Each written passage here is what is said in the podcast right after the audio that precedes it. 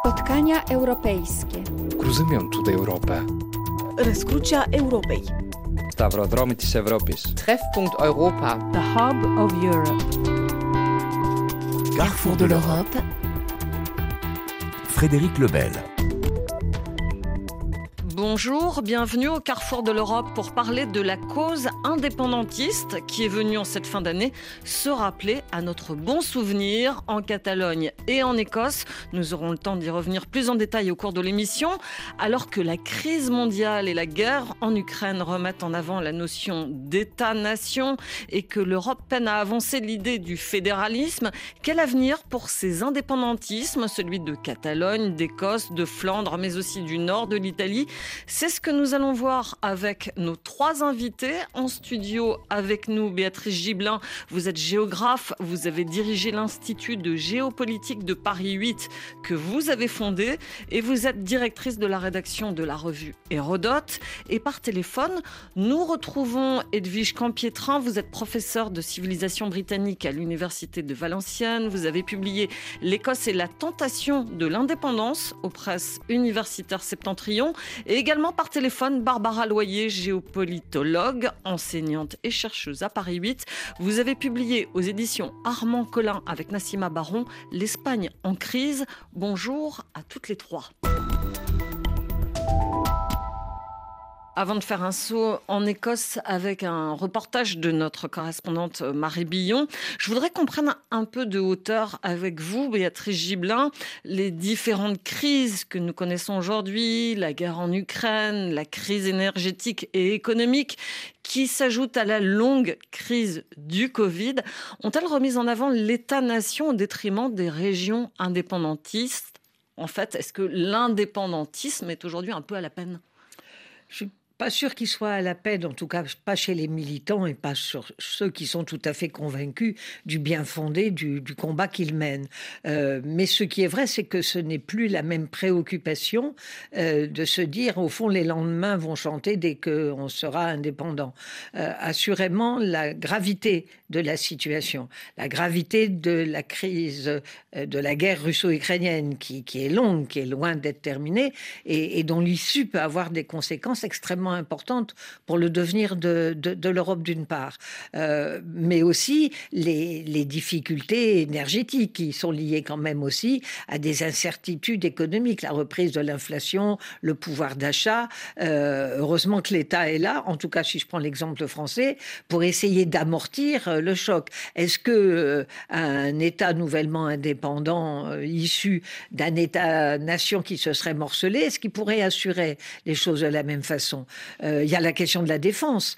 Euh, L'Europe de la défense, ça, reste encore dans les limbes et c'est très très difficile. On reprend conscience aujourd'hui que, alors qu'on était tranquille, qu'on n'imaginait absolument pas qu'on connaîtrait une guerre qui ressemblerait par certains côtés à la guerre 14-18 euh, avec des tranchées et des batailles d'artillerie de la même façon. Donc ça peut donner aussi à réfléchir sur les risques qu'on peut prendre.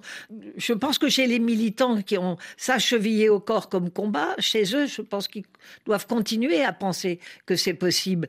Euh, maintenant, les sympathisants, euh, il est possible qu'ils y regardent à deux fois. Alors, je vous propose d'aller en Écosse, les Écossais se sont déjà prononcés lors d'un référendum sur l'indépendance. C'était en 2014. Ils avaient répondu non à 55%, une majorité bien plus courte qu'anticipée à l'époque par le Premier ministre David Cameron. Depuis, les Écossais ont voté à 62% contre le Brexit, ce qui justifie, selon le Scottish National Party, le SNP, la tenue d'un nouveau référendum, car l'indépendantisme écossais est un indépendantisme pro-européen. Mais fin novembre, la Cour suprême de Londres a dit non. Le Parlement régional de Holyrood d'Édimbourg ne peut pas organiser un nouveau référendum sur l'indépendance en 2023. Colère dans les rues écossaises, c'est le reportage de Marie Billon. Vu de Londres ou d'Europe, le débat sur l'indépendance de l'Écosse a l'air sporadique, voire même dépassé depuis le référendum de 2014, mais ce n'est pas le cas sur le terrain.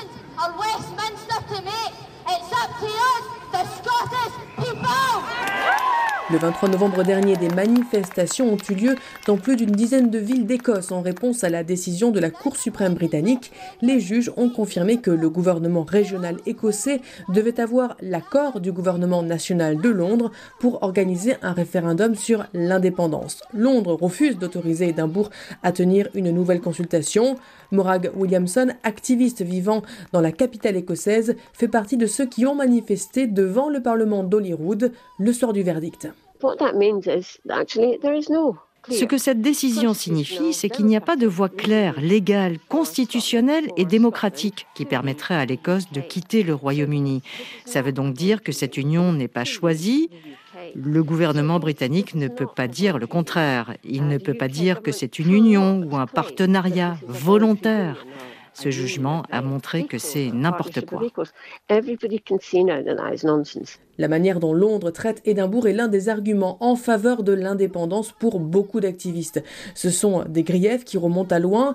Selon les historiens, lorsque l'Écosse a dissous son Parlement pour s'unifier avec l'Angleterre en 1707, la décision a été prise par les élites dans des conditions opaques, certainement non démocratiques, voire carrément saupoudrées de malversations selon certains. L'unification était alors très impopulaire auprès de la population et l'histoire de l'Écosse reste celle de la confrontation avec l'Angleterre Angleterre, de William Wallace popularisé à l'international par le film Braveheart avec Mel Gibson à Nicola Sturgeon. Alors, quand l'éphémère ex-premier ministre Liz Truss a dit que la première ministre écossaise pro-indépendance Nicola Sturgeon faisait son intéressante et qu'il valait mieux l'ignorer, cela n'a pas surpris Morag, mais les divergences entre Westminster et Holyrood sont plus profondes que ça.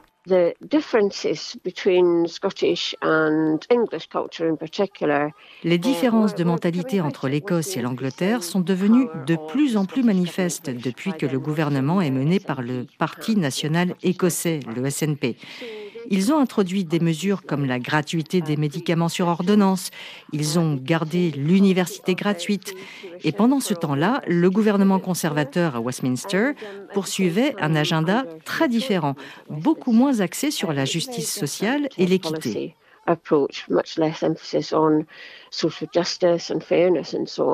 Depuis des années, les Écossais se retrouvent avec un gouvernement national à Londres d'une sensibilité politique conservatrice opposée à la leur, plus à gauche.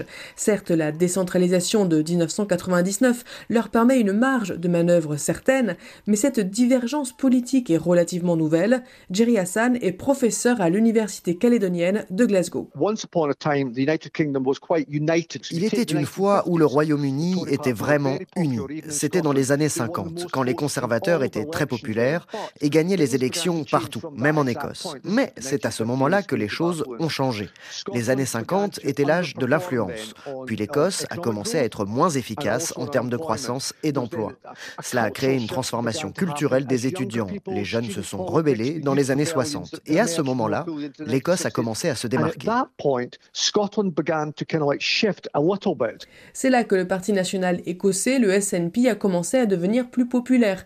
Avec les années, le parti change, se range plus à gauche.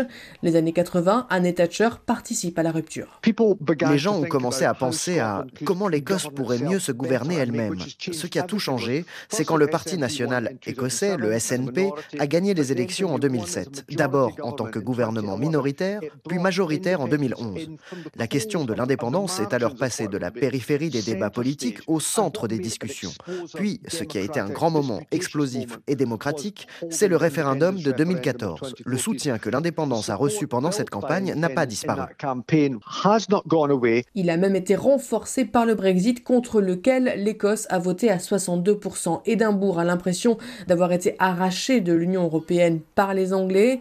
Dans l'immédiat, la population écossaise ne tient pas à se prononcer à nouveau sur l'indépendance, mais le gouvernement écossais continue à nourrir la flamme pour garder le débat vivant. Edwige Campietrin, l'argument de la Cour suprême londonienne, il est assez clair. Organiser un référendum, ce n'est pas une compétence régionale. Et du coup, cela place le SNP dans l'impasse Oui, c'est l'impasse. En fait, le, gouvernement écossais euh, posait une question concernant la possibilité d'un référendum simplement consultatif. Donc, bien conscient que, euh, évidemment, il ne pouvait pas euh, réclamer autre chose. Donc, et, et, la réponse de la Cour suprême est que le gouvernement écossais ne peut pas, n'a pas le droit d'organiser un référendum qui resterait purement consultatif, puisque, étant donné la question posée, on ne pourrait pas en rester là. Ce référendum produirait des effets concrets. Euh, alors, c'est l'impasse. Disons que le Nicola Sturgeon, la première ministre écossaise, a une autre solution à proposer. Euh, ce serait de transformer les prochaines élections législatives à la Chambre des communes, donc au Parlement britannique, euh, en une sorte de référendum sur l'indépendance. Le SNP présente des candidats euh, lors de ces élections, mais il ne présente des candidats qu'en Écosse. donc il ne pourrait assurément pas décider à lui seul de transformer une quelconque élection sur le plan britannique en référendum. De plus, il est évidemment très probable que cette, cette élection sera dominée par les enjeux socio-économiques en particulier dans le contexte actuel. Donc euh, l'indépendance de l'Écosse ne serait qu'une question périphérique euh, et qui plus est, les autres partis, les, grands partis britanniques ne souhaitent absolument pas transformer une élection générale euh, britannique en un référendum. Et puis ça n'aurait pas de valeur juridique? Non, ça n'aurait aucune valeur juridique. Il s'agit simplement de la volonté d'un parti régionaliste vu de Londres. Est-ce qu'on peut essayer de qualifier cet indépendantisme écossais? En fait, c'est presque une, une, philosophie de rupture euh, avec les conservateurs britanniques. Oui, c'est surtout cela en fait. Euh, déjà, la, dévolution du pouvoir, la décentralisation, mise en place à partir de 1999, était conçue comme une volonté de rupture par rapport aux politiques néolibérales qui avaient été menées par les gouvernements conservateurs dans les années 80 et 90. Mais ce, évidemment, en restant dans le périmètre des compétences qui avaient été confiées au Parlement écossais. Le gouvernement euh, écossais du SNP, donc le gouvernement actuel, souhaite finalement s'inscrire dans cette démarche et souhaite aller plus loin, c'est c'est-à-dire euh, accéder à l'indépendance pour permettre euh, aux institutions écossaises de disposer de toutes les compétences, de manière à pouvoir prendre toutes les décisions concernant les Écossais, et, oui, en, rupture par rapport aux politiques menées par les gouvernements britanniques. C'est toujours le même état d'esprit. Ils veulent porter une voix différente, même dans les instances internationales. Oui, sur le plan euh, national, il s'agirait vraiment de rompre complètement avec le, néolibéralisme et sur le plan international, faire entendre une voix différente, censée être euh, plus conciliante, plus amicale et assurément beaucoup plus européenne. Et plus écologique et plus écologique. Alors cela reste à voir puisque euh, le, le, SNP euh, est actuellement au pouvoir à Édimbourg euh, dans un gouvernement de coalition avec les écologistes, mais le SNP a construit son, son, discours nationaliste sur le pétrole et le gaz en mer du Nord en soutenant que ce pétrole et ce gaz seraient écossais et devraient donc être gérés par une Écosse indépendante. Et c'est qui plus est, c'est grâce à ce pétrole et à ce gaz que l'Écosse aurait les moyens de son indépendance. On va, on va revenir sur ces questions énergétiques, mais je voudrais vous poser, euh, Béatrice Gibelin, une, une, question justement sur cette querelle avec la Cour suprême londonienne. Un des arguments employés par les indépendantistes écossais, c'était de dire le droit des peuples à disposer d'eux-mêmes. A priori, c'est un, argument très respectable euh, du droit international qui est garanti par euh, la Charte des Nations Unies. Vous en pensez quoi? Bah, Qu'il a été difficile de le faire respecter. Je, je prenais souvent avec mes étudiants euh, l'exemple de l'Alsace-Lorraine. Au moment de la fin de la Première Guerre mondiale, les Américains poussaient à ce qu'il y ait un référendum sur l'Alsace-Lorraine, sur le droit des peuples à disposer d'eux-mêmes. Mais s'ils avaient voulu, au fond, rester dans euh, la, mouvance euh, allemande, euh, pourquoi pas? Évidemment, le gouvernement français a dit non, mais il est hors de question qu'on puisse faire ce type de référendum, certainement pas. Donc, cette idée du droit des peuples à disposer d'eux-mêmes, qui est une belle idée, généreuse, qui s'est surtout développée au moment du mouvement des nationalités à la fin du 19e, dans la destruction des très grands empires comme l'Empire austro-hongrois ou l'Empire ottoman, il est évident que dans le cas des États-nations, y compris avec nation avec un S, mais État et nation, euh, ce droit à disposer d'eux-mêmes entraîne la dislocation effectivement des, États. Et on a bien vu, reprenons le, cas du Québec, pour sortir un peu de l'Europe, il y a eu deux référendums euh, indépendantistes poussés par des indépendantistes québécois dans la défense de la langue, dans la défense de leur culture, dans un océan, euh, on va dire, anglo-américain. et puis ça a été quand même deux, deux, échecs. Et, parce que effectivement, le, Canada, mais une partie, j'allais dire, des, des Québécois canadiens se voyaient pas sortir seuls, évidemment, de ce, de ce grand ensemble. Donc le droit des peuples à disposer d'eux-mêmes est un principe qui est assez difficile dans certaines situations, pas seulement particulières, mais fréquentes, à s'exprimer. Oui, et puis la, Cour suprême londonienne a fait valoir le fait que le peuple écossais n'était pas opprimé. Bien sûr que non. Le, peuple écossais n'est pas opprimé, mais même, même dans le cadre de l'oppression, c'est pas si facile que ça d'obtenir le droit des peuples à disposer d'eux-mêmes. Mais la question qui pourrait se poser euh, en, réagissant, c'est si les travaillistes reviennent au pouvoir, ce qu'il est peut-être euh, envisageable puisqu'on leur donne un certain nombre de points d'avance, est-ce que à ce moment-là, l'argument de l'indépendance de, de l'Écosse pour avoir une politique qui soit plus aussi néolibérale, mais qui soit plus redistributive, on va dire, bon, plus sociale, est-ce qu'à ce, moment-là, ça tiendrait toujours? Edwige Campietrin, vous pensez que ça peut apaiser les revendications euh, indépendantistes, l'arrivée possible des travaillistes euh, lors des élections générales qui doivent se tenir avant fin 2024 Selon le SNP, le, le, New Labour, donc le, Parti travailliste euh, tel qu'il a été transformé par euh, Tony Blair euh, dans les années, à la fin des années 90, reste un parti qui, malgré tout, mène des politiques néolibérales lui aussi, sans doute plus modérées que celles des conservateurs, mais euh, globalement c'est un parti qui n'est pas suffisamment à gauche euh, au goût du SNP. Il faut voir aussi que tout dépendrait finalement de ce qui va se passer en Écosse au, moment de ces élections législatives. Est-ce que le parti travailliste en Écosse va euh, également réaliser une progression? Pour le moment, les sondages le laissent prévoir, mais depuis le référendum de 2014, les travaillistes en Écosse sont très très affaiblis puisque un certain nombre de travaillistes en fait ont voté pour l'indépendance et se sont ensuite tournés vers le SNP. Donc euh, reste à voir localement en Écosse ce qui se passera, euh, que va-t-il advenir du, parti travailliste, car pour le moment c'est vraiment le SNP qui domine le jeu politique. Difficile de prévoir ce, qui va se passer. En tout cas, euh, le, le, dirigeant actuel du, du, parti travailliste, Keir Starmer, donc appelé à devenir premier ministre dans l'hypothèse d'une victoire des travaillistes, au plan britannique, ne souhaite pas euh, laisser le gouvernement écossais du SNP organiser un second référendum d'autodétermination. Il est sur ce point sur la même ligne que les conservateurs. On parlait du Brexit. Quel rôle a joué le Brexit dans la campagne pour l'indépendantisme? Bah, il a joué un rôle essentiel. La question de l'indépendance de l'Écosse euh, était censée avoir été réglée en 2014. Les deux camps s'accordaient sur ce point, unionistes comme indépendantistes. Euh, L'Écosse devait rester au sein du Royaume-Uni, un Royaume-Uni qui était au sein de l'Union européenne. Et le résultat du référendum de 2016 sur le Brexit a changé la donne. C'était un résultat inattendu et euh, qui a complètement bouleversé la, la, donne en Écosse, puisque Nicola Sturgeon s'est immédiatement emparé de ce résultat pour souligner évidemment que les Écossais n'avaient pas euh, voté pour le Brexit. Au contraire, près de deux tiers des Écossais s'étaient prononcés contre. Et elle a d'emblée énoncé un certain nombre d'idées qui pourraient permettre de concilier euh, ce vote contre le Brexit et la sortie de l'Union européenne du reste du Royaume-Uni. Par exemple, euh, elle a lancé comme idée le fait que peut-être on pourrait trouver une solution permettant à l'Écosse de rester au sein du marché unique. Mais Edwige Campietrin, les électeurs qui ont voté contre le Brexit veut-il forcément pour l'indépendance?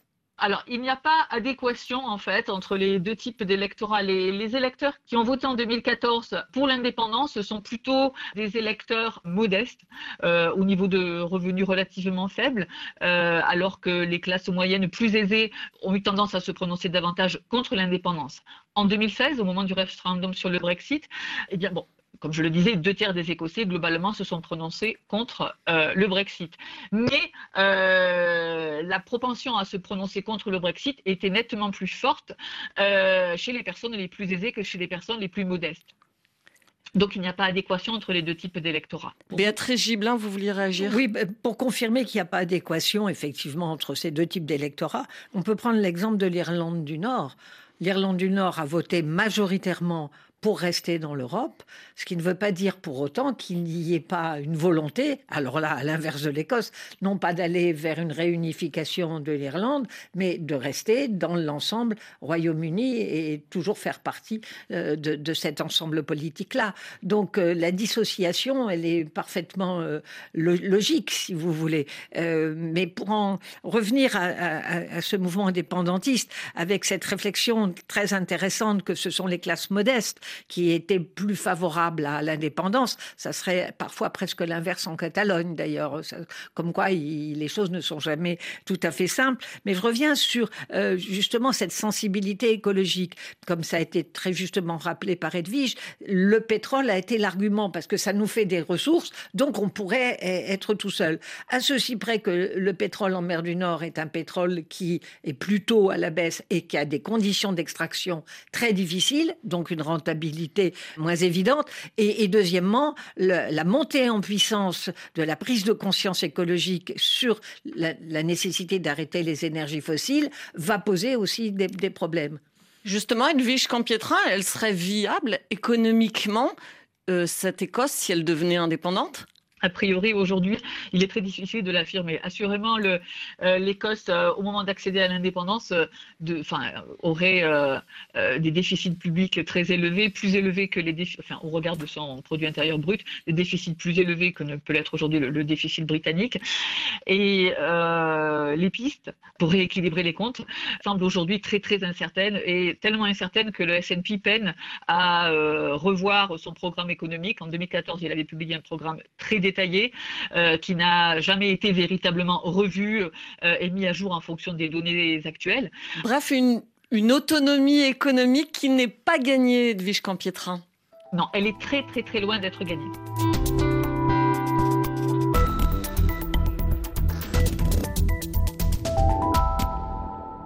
À l'heure de la guerre en Ukraine, du reflux du fédéralisme et du retour de l'État-nation, la cause indépendantiste peut-elle encore se faire entendre? On en parle avec nos trois invités dans Carrefour de l'Europe. L'Écosse, comme beaucoup d'autres régions, a bénéficié des fonds de cohésion européens, des subventions destinées à réduire les écarts de richesse et de développement entre les différentes régions européennes. Bruxelles soutient aussi des programmes de coopération transfrontalière, ce qui la place dans une position pas très confortable, soutien de fait des régions et aussi respectueuse de l'intégrité territoriale des États. C'est ce qu'a expliqué Amandine Crespi, professeure et chercheuse en sciences politiques à l'Institut d'études européennes et au CEVIPOL à l'Université libre de Bruxelles, au micro de Laure Broulard. C'est paradoxal hein, parce que l'Union européenne a pu constituer je ne dirais pas un tremplin, ce serait trop fort. Ces mouvements préexistaient, ils étaient là, mais certaines facilités institutionnelles, on a vu euh, à partir des années 90 euh, se développer euh, le discours de l'Europe des régions, donc en particulier par la distribution des fonds structurels européens. On a conféré en tout cas une certaine importance à la fois financière et administrative, même dans certains pays d'Europe centrale et orientale, il a fallu créer quasiment de toutes pièces des régions qui n'existaient pas avant, dans des États qui étaient euh, très centralisés. Donc effectivement, ça a donné une certaine importance à l'échelon régional en matière de gouvernance et également une certaine visibilité politique. Il y a d'abord le comité des régions qui n'a pas de pouvoir décisionnel en tant que tel, mais qui est consulté, qui donne son avis sur toutes les politiques euh, qui touchent euh, les régions. Et puis toutes les régions d'Europe et en particulier les grandes régions et en particulier celles qui ont des velléités indépendantistes ont une représentation, un bureau très concrètement. Elles font du lobbying de manière très active euh, auprès des institutions européennes. Et ça, euh, ça reçoit un écho ou est-ce qu'il y a un embarras, on peut dire, de la part de Bruxelles euh, face à ces questions-là? Sur la question des velléités indépendantistes, il y a clairement un veto des, institutions européennes. Et on l'a vu de manière très très claire en 2017 lors de la poussée indépendantiste en Catalogne, où le mouvement indépendantiste a fait de multiples appels du pied en direction de Bruxelles. Et euh, la Commission européenne et d'autres entités ont une possibilité position extrêmement claire, qui est de ne pas prendre position politiquement, tout simplement parce que les traités européens l'interdisent. Euh, l'article 4 du traité de Lisbonne stipule que l'Union européenne respecte euh, l'intégrité territoriale de ses États membres. Et donc la réponse de l'Union européenne aux indépendantistes catalans a été euh, clairement de réaffirmer que c'est une affaire interne et que c'est la constitution espagnole qui prévaut en tout état de cause et que jamais Bruxelles euh, ne pourra se ranger aux côtés des indépendantistes contre Madrid. Les institutions européennes ne voudraient jamais pouvoir se voir accusées d'encourager la fragmentation, la désintégration euh, territoriale euh, et, et finalement la fragmentation de ses propres États membres. Béatrice Gibelin, il y a une époque où les indépendantistes ont pu croire que l'Europe des régions allait dans leur sens. Oui. Et c'est fini? Oui, je, le pense, parce que maintenant, c'est ce qui vient d'être rappelé, on le savait depuis, depuis le départ, ça faisait vraiment hors de question d'avoir une, désintégration euh, des États existants. Mais c'est vrai que la politique régionale a permis de, de donner à penser qu'au fond, on pouvait faire un certain nombre de choses pour l'intérêt de la région euh, sans passer directement par le contrôle de l'État. Je préciserai quand même que, pour l'essentiel, c'est l'État qui reçoit l'argent à redistribuer aux régions, qu'un certain nombre de projets pensés par les régions euh, doivent être avalisés par l'État pour pouvoir continuer euh, vers Bruxelles. Donc euh, c'était quand même une marge de manœuvre qui était un peu contrôlée. Mais je pense aussi que l'agrandissement de l'Europe, 27, et puis on commence à parler peut-être même de, de 30. Imaginez ce que serait une Europe morcelée avec des régions, même encore dans le cadre d'État, mais dans lesquelles les régions auraient de plus en plus de pouvoir on va me dire, mais vous avez l'exemple de l'Allemagne, qui est un État fédéral, vous avez l'exemple de la Belgique, voire de l'Espagne, puisque ce sont des États fédéraux. Oui, peut-être, euh, mais la, la gestion, si vous voulez, de ce très grand ensemble morcelé, je pense que non. En revanche, qu'on garde toujours une politique régionale pour essayer d'équilibrer entre des régions très développées et d'autres qui le sont moins, ça oui, ça se maintient. Et puis le fait que, les régions puissent moins compter sur l'Europe, c'est le fait aussi du déclin de l'idée fédéraliste au sein de l'Europe. Incontestablement, il y a un déclin de cette idée fédéraliste. Elle est d'autant plus en déclin qu'on est maintenant dans un grand ensemble euh, de 450 millions d'habitants et, je vous dis d'un très grand nombre d'États. Donc euh, gérer euh, une, fédération de, de régions à cette échelle-là, avec différence de langue, différence de culture, différence des économie, euh, ça deviendrait effectivement absolument impossible. Bruxelles, en tout cas, ne, veut pas cautionner un indépendantisme illégal sans l'aval de l'État central, comme cela avait été le cas en 2017 avec le référendum catalan. Et Edwige Campietrin, c'est bien ce qui distingue radicalement l'indépendantisme écossais de l'indépendantisme catalan, la question de la loyauté. Absolument. Euh, le SNP, euh, historiquement, souhaite l'accession à l'indépendance euh, par les voies légales euh, dans un cadre parfaitement accepté par euh, le gouvernement central. il n'est pas question de passer outre. Les, les, dirigeants successifs ont toujours été sur la même ligne. Nicolas Sturgeon actuellement a pris acte de la décision de la Cour suprême qu'elle regrette, mais elle en prend acte. Il n'est absolument pas question de passer outre et les dirigeants du parti ont bien cherché à se démarquer des événements en Catalogne, du référendum euh, ils ont critiqué euh, le, sort réservé aux indépendantistes catalans à l'issue du référendum, mais s'agissant du référendum lui-même, euh, il s'agissait évidemment d'un référendum illégal au regard de, la constitution espagnole. Donc les, nationalistes écossais veulent, enfin les dirigeants du SNP veulent rester dans la légalité dans le cadre britannique actuel, ils doivent obtenir l'autorisation du gouvernement britannique pour euh, organiser un, second référendum d'autodétermination. Carrefour de l'Europe, Frédéric Lebel.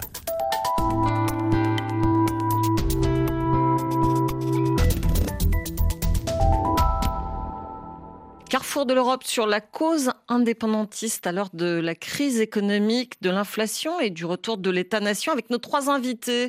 Béatrice Gibelin, géographe, Edwige Campietran, professeur de civilisation britannique à l'Université de Valenciennes et Barbara Loyer, géopolitologue, enseignante et chercheuse à Paris 8. On va aller en Catalogne après la crise ouverte de 2017, la déclaration d'indépendance jugée illégale, Madrid a donc tendu une nouvelle fois la main aux indépendantistes en annonçant la fin du crime de sédition qui avait permis la condamnation de leur leader. Ce sera remplacé dans le code pénal par un délit pour désordre public aggravé. Une conciliation qui intervient après la grâce accordée à neuf prisonniers. Mais ces mesures ne plaisent pas à tout le monde. Elles divisent même fortement le clan indépendantiste. Quelles seront par exemple les conséquences pour l'ex-leader en exil en Belgique, Carles Puigdemont? Les plus radicaux des indépendantistes crient à la manipulation. Ils manifestaient cette semaine. C'est le reportage de notre correspondante à Barcelone, Élise Gazangel. La réforme avait pour but de contenter le camp indépendantiste, mais c'était sans compter sur les plus radicaux d'entre eux. Depuis l'annonce de l'approbation du projet de loi abrogeant le délit de sédition, pour lequel ont été condamnés et sont poursuivis les anciens dirigeants indépendantistes, certains sécessionnistes catalans sont vent debout. Ce mardi, ils sont des milliers dans les rues de Barcelone à manifester contre cette réforme, répondant à l'appel de l'association ANSC, l'Assemblée nationale catalane, proche de la droite indépendantiste. Sa présidente, Dolores Feliu, explique leur colère. Ce serait une bonne nouvelle, ce serait juste l'approbation des délits de sédition. Mais la nouvelle, pas bonne nouvelle, c'est qu'ils ont mis aussi le changement des délits de désordre public ça, c'est les problèmes pour nous parce que c'est seulement un, maquillage de les de sédition et mettre tout ce qu'il y avait dans les délits de sédition dans un autre article que c'est les désordres publics. Pour elle, le remplacement du délit de sédition par celui de désordre public aggravé est une menace pour le mouvement indépendantiste, malgré la grande différence dans les peines d'emprisonnement. D'un côté, de 10 à 15 ans de prison pour la sédition, de l'autre, un maximum de 5 ans pour ce nouveau délit. En outre, la durée d'inéligibilité serait réduite de moitié et bénéficierait ainsi aux condamnés pour le référendum catalan de 2017. Quant aux exilés, ces dirigeants qui ont fui eux à l'étranger après 2017 pour éviter un procès, ils pourraient même espérer échapper à la prison s'ils devaient retourner au pays. Tous, sauf Carles Puigdemont, l'ex-président catalan, réfugié en Belgique, accusé aussi de détournement de fonds. Négocié entre le gouvernement catalan de la gauche indépendantiste, Esquerra Republicana, et l'exécutif espagnol dirigé par le socialiste Pedro Sanchez dans le but d'apaiser les tensions entre Barcelone Barcelone et Madrid. Cette réforme est vue pour l'activiste et les manifestants comme une machination politico-judiciaire, à l'image de la théorie de Joan Simon, manifestant.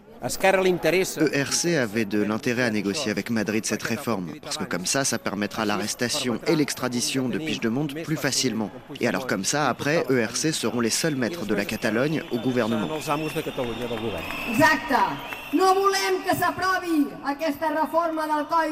Mais Richel Serret, ex-exilée aux côtés de Puigdemont et nouvelle conseillère d'extérieur du gouvernement catalan, conteste l'idée d'une machination politique.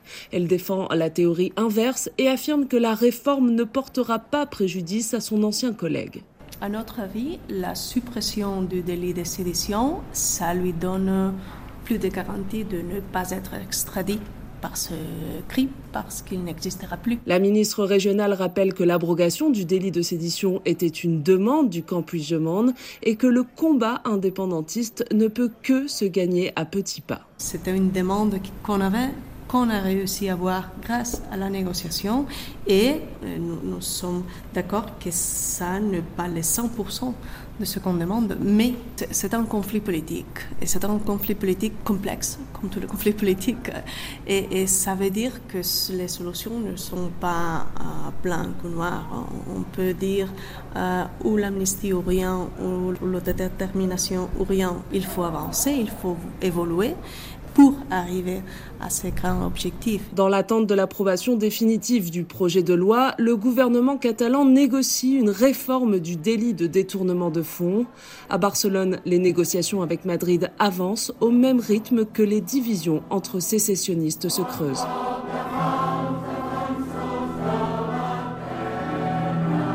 Retrouve euh, au téléphone Barbara Loyer, spécialiste de l'Espagne et de la Catalogne. La stratégie indépendantiste est vraiment fracturée aujourd'hui entre deux partis, Esquerra Republicana de Catalunya, ERC à gauche de l'échiquier, et le plus radical, Junts per Catalunya, plus à droite. Oui, la classe politique catalane est divisée. Ben, c'est des rivalités de pouvoir. Pour l'instant, Esquerra Republicana de Catalunya dirige et ils ont décidé qu'ils avaient une politique de compromis avec le Parti socialiste. Donc, ils aident le Parti socialiste à rester au pouvoir à Madrid et c'est réciproque au Parlement catalan. Les partis socialistes ont des intérêts communs ou de vote euh, pour euh, des décisions euh, proposées par Esquerra Republicana de Catalunya. Et du coup, l'autre grand parti qui est une coalition, Junts per Catalunya, qui est arrivé juste derrière, c'est durci en, disant que cette politique des, petits pas pour obtenir des décisions favorables n'était pas la bonne. Est-ce qu'on peut dire que la crise de 2008, la crise économique, a été un des vecteurs de la montée de l'indépendantisme en Catalogne? Oui, oui, oui, oui, oui. la crise économique a été un des vecteurs euh, du rejet euh, du pouvoir euh, central. Et surtout, en fait, ça a été un des vecteurs de l'acceptation d'une communication de, propagande indépendantiste à ce moment-là. C'est-à-dire que c'est à ce moment-là que ce discours indépendantiste a été beaucoup plus recevable, a occupé toute la place en fait sur dans les télévisions qui sont contrôlées par la Généralité. Enfin, la télévision régionale est contrôlée par la Vous avez des radios qui ont commencé à diffuser un message permanent de l'État nous vole, l'Espagne nous vole. La crise de 2008 a, permis de relancer le mouvement. Il y a eu aussi de la part de Madrid sans doute des erreurs, notamment vous parliez tout à l'heure euh, du projet d'autonomie de 2005 qui a été rejeté. Bah donc c'est le Premier ministre socialiste au niveau national qui avait décidé en 2004 qu'il fallait faire euh, renouveler une bonne partie des statuts d'autonomie. Donc vous avez eu en, Catalogne un nouveau texte qui a été rédigé par une coalition qui comprenait le Parti socialiste catalan et euh, Républicain et puis un parti communiste, donc euh, la gauche. Ils ont introduit des changements très considérables. Et donc comme il y avait notamment ces changements sur la langue où la langue première devenait le catalan et sur la justice où la justice se retrouvait totalement euh, délié euh, de la justice espagnole, vous avez eu un, dépôt euh, par le Parti populaire euh, d'un recours au tribunal constitutionnel. D'ailleurs, le Parti populaire avait prévenu le Parti socialiste espagnol qu'ils allaient le faire et qu'il fallait résoudre la chose en débat à l'Assemblée nationale sans recourir au tribunal constitutionnel parce que ça serait désastreux. Mais il n'y a pas eu ce débat entre Parti populaire et Parti socialiste. Et comme le système judiciaire ne marche pas bien, il a fallu attendre 2010 pour avoir la sentence. Et la sentence, elle déclare inconstitutionnel 14 articles sur 223. Elle en discute 27. Mais on est en 2010. La crise économique, elle a commencé en 2008. Donc on a, si vous voulez, à ce moment-là, une sorte de conjonction qui fait que tous les discours indépendantistes ont trouvé prise parce que la, gauche aussi euh, a plongé là-dessus pour lutter contre le Parti populaire. Donc ça fait une sorte de maelstrom qui politiquement a donné un grand élan en fait au parti indépendantiste et à une gauche euh, espagnole en Catalogne euh, qui les a suivis parce que c'était opportun à ce moment-là de leur point de vue. Et aujourd'hui, le contexte économique, le contexte international, est-ce qu'il vous semble favorable à la cause indépendantiste. On voit un retour de l'État-nation aussi au sein de l'Union européenne. Vous le voyez bien, en Europe, le souverainisme, c'est du nationalisme. Et donc, euh, Vox euh, arrive dans un contexte où vous avez des partis souverainistes euh, qui se renforcent progressivement et qui ont des relations entre eux beaucoup plus puissantes qu'il y a cinq ans. Donc Vox, euh, le parti nationaliste espagnol, est né euh, suite au référendum de 2000. Enfin, il n'est pas né à ce moment-là, mais il a considérablement augmenté sa puissance à partir de ce coup d'État institutionnel des, indépendantistes catalans euh, à Barcelone. Et Vox, maintenant, a un contexte beaucoup plus favorable avec Giorgia Meloni, avec Victor Orban, avec Marine Le Pen. Barbara Loyer en parlait dans son interview. La cause indépendantiste a favorisé l'émergence du parti populiste d'extrême droite Vox, anti-indépendantiste. Plus largement, quel rapport entretient l'indépendantisme avec le populisme, Béatrice Gibelin? Bah Écoutez, c'est il y a des, logiques entre, entre tout ça. Euh, parce qu'au fond, l'indépendantisme, c'est un nationalisme. C'est un nationalisme un peu exacerbé au niveau d'une région pour devenir un État indépendantiste. Donc il faut absolument souder l'ensemble de la population de la nation pour faire un tout contre le reste. Autrement, ça ne peut pas fonctionner. Donc c'est l'idée qu'on sera mieux quand on sera entre nous, et débarrasser des autres. Euh, dans le cas de la Catalogne, comme c'est une région euh, plutôt riche, développée, euh, très dynamique, c'est l'idée, ben, au fond, gardons nos richesses pour nous et, débarrassons-nous des autres. Bon, mais comme on veut quand même être des démocrates, on n'est pas question de parler d'un nationalisme qui reposerait sur une ethnie catalane, qui n'aurait aucun sens d'ailleurs, parce que depuis très longtemps, justement parce que comme c'est une région dynamique, des tas d'Andalous sont venus travailler et puis aussi euh, des tas de Marocains sont venus travailler euh, et, on finit par avoir la nationalité espagnole. Donc cela, il faut quand même bien les garder. Donc il faut dire qu'on est ouvert et qu'on n'est pas du tout fermé. Donc déjà, c'est pas très simple tout ça. Et, effectivement, le, euh, la, notion du, populisme va très fortement avec la question du, souverainisme hein, et, du rejet de ce qui n'est pas soi. Barbara Loyer rappelait l'importance de la langue, que, le catalan devient langue première et que dans certaines communes très très indépendantistes, pas question de pouvoir euh, apprendre l'espagnol. Pour un discours qui se dit un discours d'ouverture démocratique et accueillant, euh, vous conviendrez avec moi qu'on peut quand même un peu s'interroger non L'ex-leader de Junts per Catalunya, Carles Puigdemont, qui est toujours en exil en Belgique et on, on ne sait pas encore dans quelles conditions il pourrait rentrer en Catalogne, a admis avoir rencontré des proches du Kremlin en 2017. Est-ce que ça pourrait être aussi une stratégie de déstabilisation de Vladimir Poutine, ses indépendantismes comme les partis populistes peuvent l'être, d'ailleurs. Exactement. De toute façon, euh, il est prêt à prendre toutes les armes, tous les moyens euh, à sa disposition euh, pour arriver à ses fins, qui est clairement d'affaiblir l'Europe et d'affaiblir les grands États démocratiques européens, qui sont pour lui une forme d'abomination.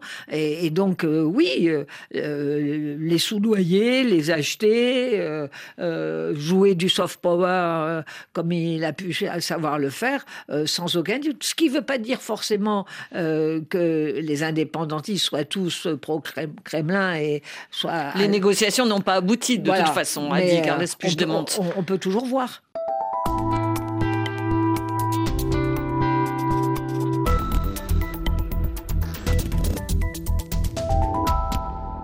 On parle populisme. Pendant longtemps, le grand parti populiste italien s'appelait la Ligue du Nord et militait pour l'indépendance de la Padanie, le nord de l'Italie. Aujourd'hui, il s'appelle la Ligue tout court et fait partie de la coalition pouvoir aux côtés de l'extrême droite de Fratelli d'Italia de Giorgia Meloni. On ne parle plus d'indépendance. Même revendication mise en sourdine en Flandre. Notre chroniqueuse Franceline Berretti s'est penchée sur ces deux exemples. C'est son œil européen cette semaine. Depuis les années 1970, la Belgique a connu six réformes de l'État. Six. L'État n'a cessé de transférer des compétences aux régions et aux communautés. Mais certains veulent encore aller plus loin. Bart de Wever, président de la NVA, veut l'indépendance de la Flandre. Enfin, il dit confédéralisme ça fait moins peur. On imagine toujours que l'indépendance de la Flandre sera un grand événement, comme cela s'est passé en Europe de l'Est, qui a une toute autre histoire que nous. Mais franchement, nous n'avons jamais voulu cela. Nous voulons une évolution, une évolution vers l'Europe pour les grands dossiers et vers les entités fédérées pour les compétences de moindre échelle. C'est un modèle d'évaporation douce. Évaporation douce de la Belgique. Georges-Louis Boucher, le président des libéraux francophones, s'y oppose à Bart de Wever il est pour la Belgique unie. Il le dit à la télévision flamande, en français, parce qu'il parle mal néerlandais. S'il dit dès le départ, je veux le confédéralisme, il sait que quasi personne dans le paysage politique belge ne défend encore aujourd'hui le confédéralisme. Même en on va parler de quel confédéralisme? Ça sent le dialogue de sourds. Ces dernières années, en Belgique, la tendance s'est inversée. Aujourd'hui, les partis traditionnels plaident plutôt pour la renationalisation, alors qu'avant, ils couraient derrière les indépendantistes. Les attentats de Bruxelles sont passés par là, et la mise en évidence des ratés des renseignements belges. Et puis le Covid. L'humoriste Florence Mendes explique ce qui s'est passé. La Belgique est divisée en trois régions, la région flamande, la région wallonne et la région de Bruxelles-Capitale. Ces trois régions ont chacune leur propre gouvernement.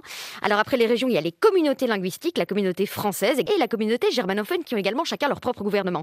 La région flamande et la communauté flamande ont-elles fusionné et donc donc qu'un seul gouvernement pour les deux? Nous nous retrouvons donc avec six gouvernements différents, ce qui explique au début de la crise du Covid pourquoi nous avions neuf ministres de la santé.